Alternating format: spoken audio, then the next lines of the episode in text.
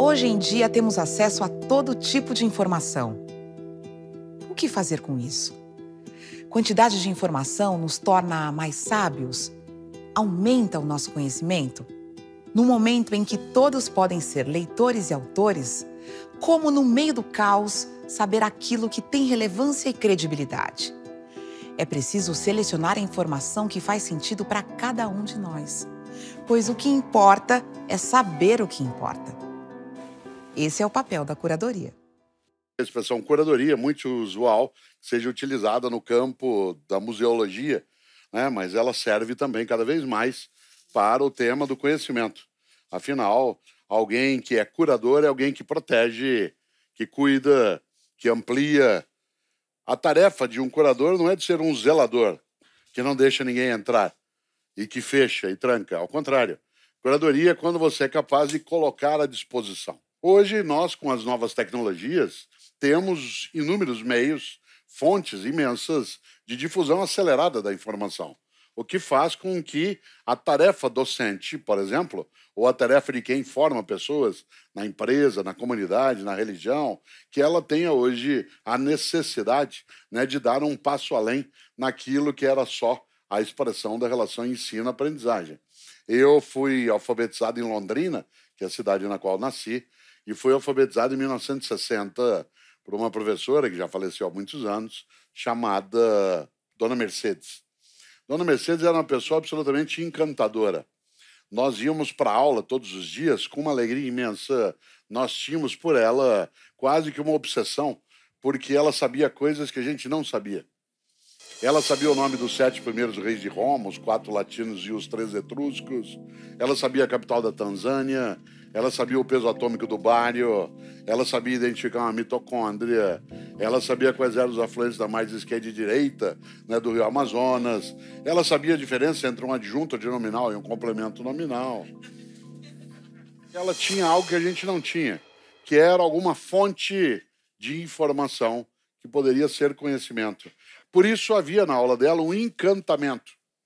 Esse encantamento, pouco a pouco, foi sendo reduzido à medida em que Dona Mercedes se multiplicou de outros modos, por intermédio da televisão que chegou, do rádio que passou mais ouvido, né, daquilo que era a revista numa cidade pequena que passou a se difundir, e, é claro, nos últimos 20 anos, aquilo que é o mundo digital com a rede mundial. E hoje, ao toque de um dedo, todas aquelas informações que Dona Mercedes dominava e que nos encantava, elas hoje são absolutamente portáveis, são móveis e acessáveis de maneira instantânea.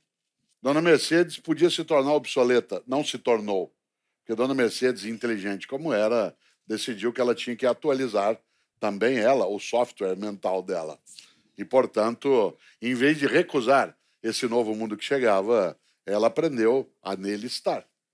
Em vez de dizer algo que era apavorante, que era manifestação de uma informatofobia, isto é, uma recusa ao mundo digital, ela também não aderiu ao que é tolo, que é a informatolatria, que é a adoração do mundo digital. Em vez de ter informatofobia ou informatolatria, ela achou que ela precisava trazer para dentro de sala outras coisas que encantassem. E por isso as novas plataformas de conhecimento, elas começaram a ser trazidas no final até da carreira de alguém que já faleceu, mas que nunca ficou desatualizada. Dona Mercedes entendia muito bem o que era curadoria, nesse sentido de colocar à disposição com as ferramentas que se dispunha. Porque hoje nós passamos o tempo todo por um tsunami informacional. Há pessoas que, inclusive, ficam obsessivas enquanto ela não se conecta o tempo todo e fica sabendo coisas decisivas para a vida dela, como, por exemplo, quanto ganha um jogador de hóquei no Canadá, qual é o nome da mulher que teve trigêmeos no Paquistão? Esse tsunami informacional, ele acaba soterrando a cada um e a cada uma de nós com coisas que não necessariamente têm utilidade. Isto é, que não importam. Olha só, a palavra importar significa levar para dentro, portar para dentro, importar. Tudo aquilo que você leva para dentro e fica contigo e que não vai embora é conhecimento. Há uma clássica definição, fazendo um parênteses, no mundo da arte, porque muitas vezes se pergunta o que é arte.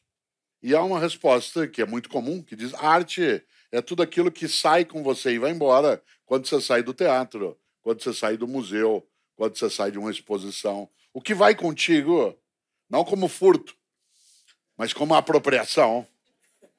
Olha a expressão. Não como furto, mas como apropriação.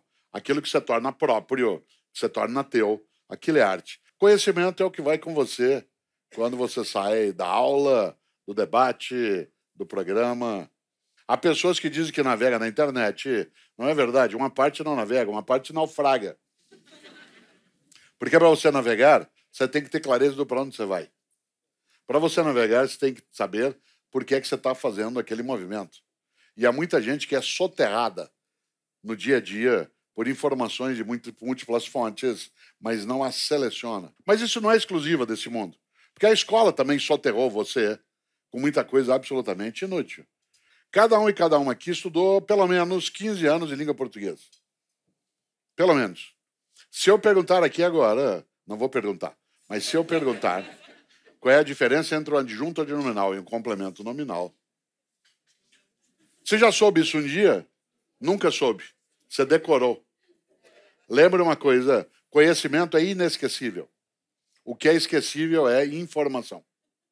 Não confunda informação com conhecimento. Informação é cumulativa, conhecimento é seletivo. A escola do Brasil, em grande medida, ela foi marcada por uma perspectiva ilustrativa, com um excessivo número de informações, sem lidar de fato com aquilo que seria importante, certo? Importante. Isto é, que pudesse ser levado para dentro. Por exemplo, não é casual que o método de avaliação mais usual no campo da escolaridade é a memória. Isto é, Quantos e quantas que nos assistem fizeram provas e avaliações em que se recorria à tua memória e não ao teu conhecimento?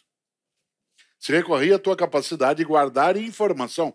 Se eu trabalho com a ideia de conhecimento como aquilo que vai servir para operar a minha vida, fazê-la funcionar, o conhecimento como solução de problemas, o conhecimento como uma maneira de existir de modo mais consciente, mais nítido, menos alienado, a informação ela será só a base para o conhecimento.